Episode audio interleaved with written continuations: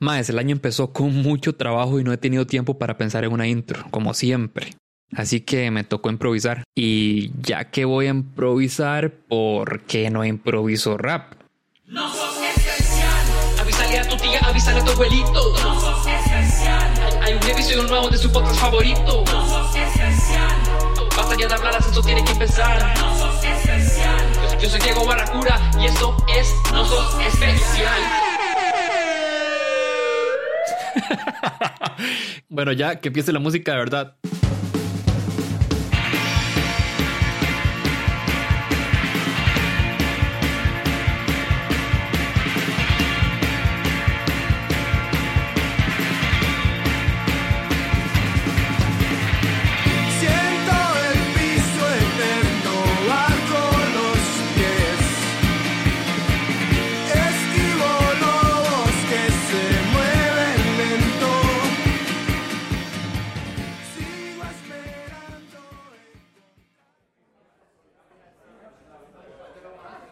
A principios de año, dos amigos se pusieron de acuerdo para tomarse unas birras y en media conversación empezaron a repasar las historias que les ha pasado y que siempre les hace reír.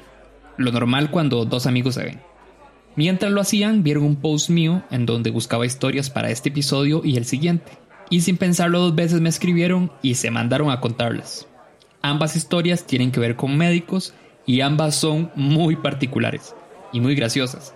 Uno de ellos es Sergio. Hola, madre, ¿cómo vas? Pero primero vamos con la historia de Raquel, quien todavía me sigue preguntando cuál de las dos me pareció más graciosa. ¿Cuál de los dos? Porque la mía está mejor. Pero eso se los voy a dejar a ustedes. Ahora sí, vamos con la historia. Hola Raquel. Hola, ¿todo bien? Eh, mi nombre es Raquel. Voy a contarles mi historia. Eh.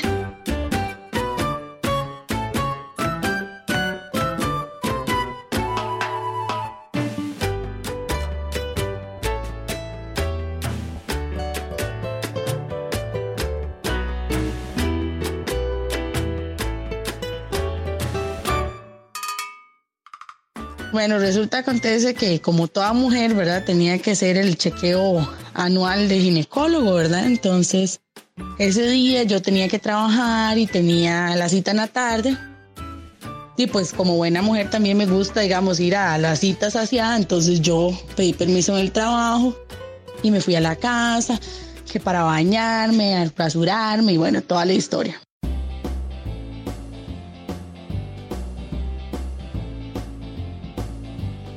Resulta acontece que antes de que yo me fuera para la cita, me dice mi mamá que ella había hecho unos garbanzos, entonces que si quería comer, entonces le digo yo que claro que sí, ¿verdad? Bueno, entonces me siento yo a almorzar, mi mamá me sirve los garbancitos, el arroz, entonces me dice, mira Raquel, aquí hay chile panameño. Y entonces le digo yo, ay, qué rico, dame el chilito, ¿verdad? Entonces agarro el chile y lo parto con las uñas y con las manos, no, con el cuchillo no, con las uñas.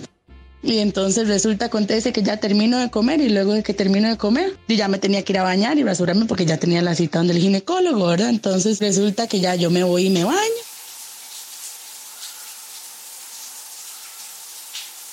Pero a mí se me olvidó que yo tenía chile panameño. Para los que han picado chile panameño saben que eso se queda en la mano como por unas dos horas, ¿verdad? Y me empiezo a bañar. Y cuando me empiezo a bañar, me empieza a picar el panocho de una manera impresionante, ¿verdad? Y entonces empiezo yo a pegar gritos y yo, mami, mami, me enchilé la panocha, me enchilé la panocha. suave, suave, suave. Sabe que la historia no termina acá. A mí me palpitaba la vagina de la picazón que me tenía del chile, ¿verdad? Bueno, el chilazón que me tenía. Me eché leche y me eché de todo, pero bueno, nada me quitaba el dolor. Igual tenía que ir a la cita, ya no la podía cancelar. Entonces me fui para la cita con la picazón y la enchilazón y me voy y me dice la ginecóloga, bueno, pase Raquel, se pone la batita. Entonces ya yo llego y me paso, me, me quito la ropa y me pongo la bata y me subo a la, a la camilla. Y entonces llega la, la, la, la ginecóloga y me dice, bueno, eh, ábrame las piernas, vamos a empezar a hacer el examen. Y abro yo las piernas y dice la ginecóloga, ¿qué le pasó? ¿Por qué usted tiene eso así?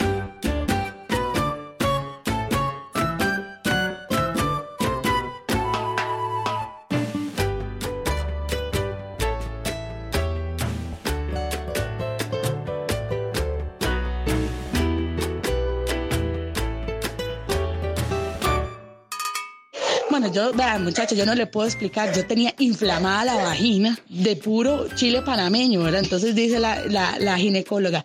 Yo nunca en mis años de carrera había visto, he visto de todo, pero nunca había visto una vagina enchilada.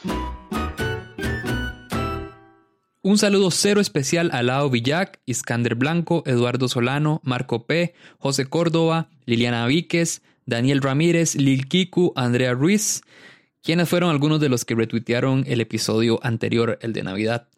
Como siempre, los invito a compartir este y los episodios anteriores para que nos ayuden a que más personas escuchen las ya 30 historias que hemos recopilado en estos 8 episodios. Ahora sí, vamos con la historia de Sergio. Ok, bueno, mi historia empieza, eh, o se da más bien en el 2007, 2000, eh, Van a disculpar a Sergio, es que está un poquito nervioso. 2005 por ahí. Yo recuerdo que tenía 15 años.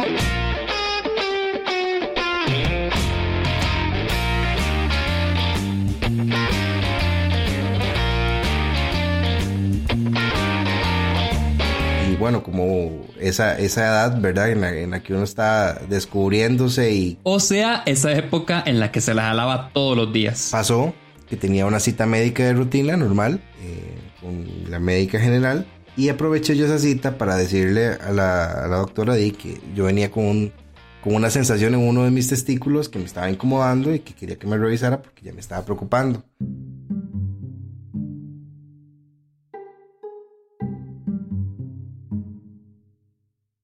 Pues ella ya me revisó y, y notó que sí, que tenía como una, que era mejor que me revisara un especialista, entonces me remitió a un urólogo. Cuando ya tuvimos la cita con el urólogo, ya ahí con mi mamá, en ese tipo de citas, como era menor de edad, tenía que entrar con ella. Y pues ya el doctor me revisó, me dijo, sí, lo que tenés, tranquilo, porque lo que tenés es un varicocele, es una condición muy, muy común en muchos hombres que nunca se dan cuenta que, que- que padecen, pero que eso con una operación, una operación sencilla, ambulatoria, se, se soluciona, entonces te vamos a operar. Ok, todo bien, me operaron eh, del testículo, fue una operación sumamente rápida, eh, como de 5 minutos, salí al otro día, todo bien. A los siguientes tres meses que teníamos la revisión de cómo había resultado el- la operación, llega el doctor y dice así, así sin cero psicología y muy directo. Recuerden, este es Sergio de 15 años con su mamá a la par. Eh, sí, vamos a hacerle un examen, tiene que hacer un espermatograma, eso quiere decir que se tiene que masturbar, no puede masturbarse 24 horas antes del examen y tiene que traerme en este frasco eh, todos los martes la muestra.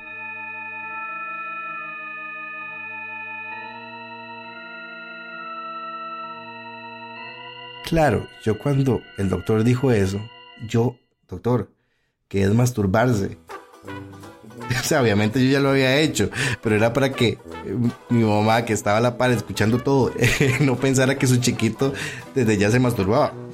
Y a partir de, de ese día empezó como, como una serie de momentos angustiantes de solo pensar que yo tenía que hacerme ese examen y mi mamá sabía que yo tenía que hacerlo y que iba a ser muy incómodo. Entonces yo dije, ok, los exámenes eh, o las muestras las reciben cada, cada martes. Entonces yo lo que voy a hacer es que me hago el examen yo, me escapo del colegio y el día que llegue la cita con mi mamá, ya yo le digo, no, ma, ya la hice. Y así pasaban los días y pasaban los martes y por supuesto que yo no cumplía con los requisitos para hacer ese examen. Básicamente porque tenía que abstenerse por 24 horas y para el Sergio de 15 años eso era demasiado tiempo. Llega un martes específico y me dice mi mamá, eh, mañana tengo que ir a dejar la prueba porque la cita tenemos la próxima semana. Claro, yo ese día, cuando mi mamá me dijo eso, di, me quedé frío porque no, no podía dormir. Estaba pensando en, en cómo, cómo lo iba a lograr. Estaba yo, bueno, ya llego en la mañana, era como las 6 de la mañana, cuando yo estaba en el baño, me iba a bañar, entonces mi mamá me dio el tarrito para que lo hiciera. Y claro, eh, no, empezó la angustia, yo no podía, realmente no tenía ningún tipo de estimulación y no le iba a decir a mi mamá, mira, pasame por lo menos una porno o una revista o algo así, ¿verdad? Son cosas que no se le dicen a los papás ni nada. O sea, eso era una situación incomodísima porque no tenía erección, no tenía estímulo, no tenía absolutamente nada.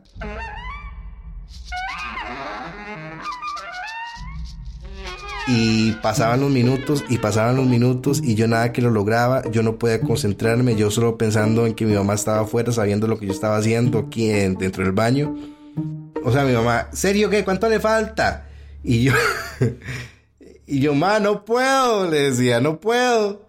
Y yo decía, sí, sí puede, sí puede. claro, cuando yo pienso ahorita es la- las cosas más vergonzosas que puede pasar a alguien. Que tu mamá te esté alentando para que puedas eyacular. Y bueno, pasó como una hora, ¿verdad? Y, mi mamá me tocaba la puerta y me decía que cuánto me faltaba, que iba a llegar tarde y no sé qué. Eh, y al final lo logré, no sé cómo, o sea, no sé cómo yo logré eh, dar la muestra.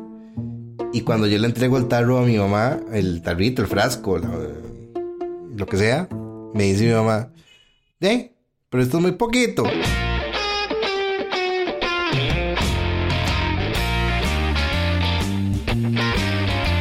Claro, cuando me dijo eso, ¿verdad? Yo la volví a ver con unos ojos de odio, como diciendo, usted no sabe lo que pasó, usted no sabe todo lo que yo tuve que hacer para darle esta muestra. y fui a la cita donde el doctor, ya para ver los resultados del examen, y lo que el doctor me dice es, eh, una pregunta, ¿usted piensa tener hijos? Me dice, ahorita. Yo no. Me dice, es que ese exa- es- esa operación se le hace solamente a la gente que quiere tener hijos pronto. No entiendo para qué se lo hicieron a usted ahorita. Y claro, o sea, eso fuera otro doctor, pero me dio mucha chicha ver todo lo que había pasado. Y, por, por una operación que tal vez en ese momento no la necesitaba.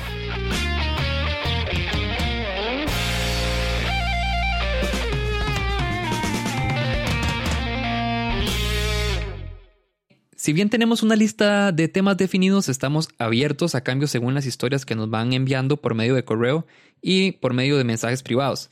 Si tienen una buena historia o anécdota que valga la pena contar, no duden en escribirnos a nososespecial.gmail.com o a cualquiera de nuestras redes sociales, Facebook, Twitter o Instagram. Vamos con la historia de mi querido Oscarito. Hola Oscarito. Hola Diego, te voy a contar una de las historias más vergonzosas, slash raras, slash graciosas que he tenido en mi vida.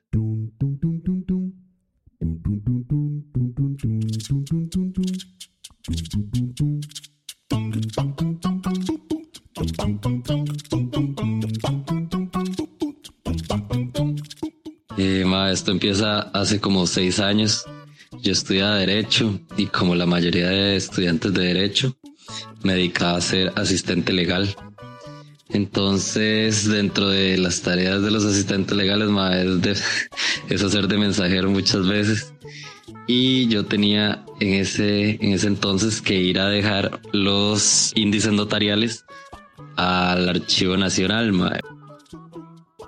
Pues resulta que esto era, creo que era un viernes, mae, ya era el último día en que se podía presentar y yo estaba así, mae, pero me faltaban como 10 minutos para que cerraran. Yo venía corriendo por el bulevar que va desde la Asamblea Legislativa, bajando hacia las Cortes. Entonces, mae, yo venía mamado para que me diera tiempo de llegar. Y pues resulta que en eso, este, habían como unos trabajadores del ICE arreglando un poste de luz.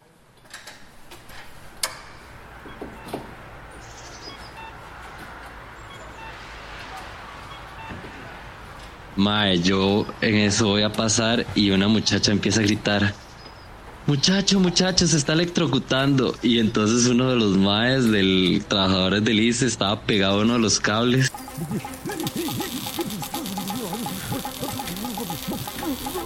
Pegaba brincos rarísimo.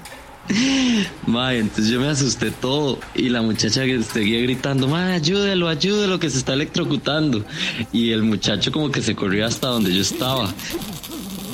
Y yo lo que hacía era hacerme para atrás porque yo decía, mae, si este mae a mí me toca, y yo me voy en la colada también. Entonces yo me corría y el mae se corría más para atrás, yo me corría y el mae se corría.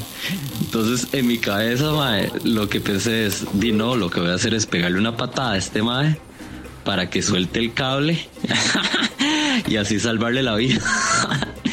Ma, entonces tiro todo yo, tiro el folder, tiro los índices, mae, y me pongo en posición de pegarle esta patada a este mae para que soltara todo. Y ya cuando lo voy a patear, grita la muchacha, muchacho, muchacho, sonríale a la cámara, es una broma para el chinamo.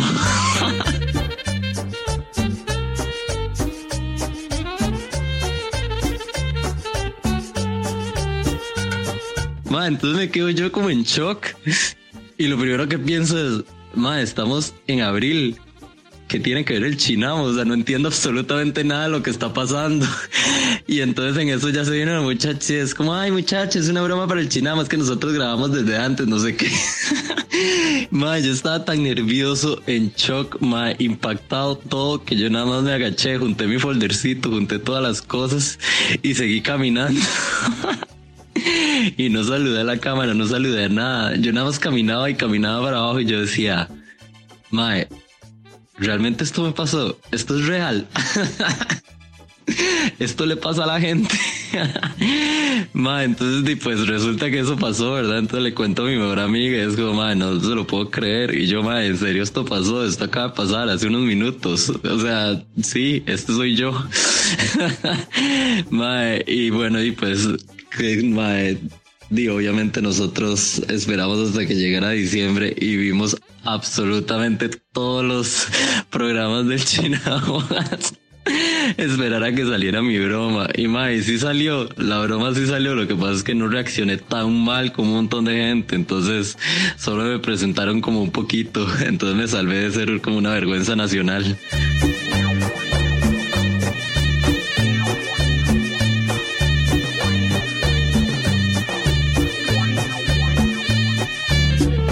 Si saliste en una broma del chinamo, sí que no sos especial. Pero bueno, si te pasa, ya sabes que a Oscarito también le pasó. Y así con cualquier congoja. No sos el primero, ni serás el último, porque no sos especial. Chao.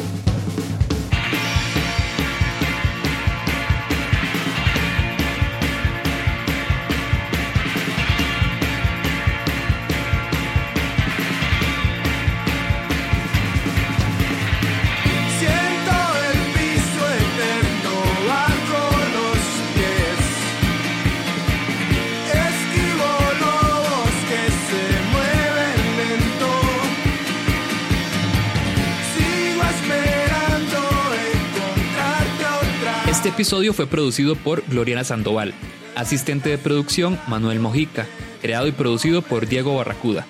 La canción de entrada y salida se llama San José y es de la banda costarricense Monte. La demás música y efectos especiales es por Kevin MacLeod, Audionautics y freesounds.org.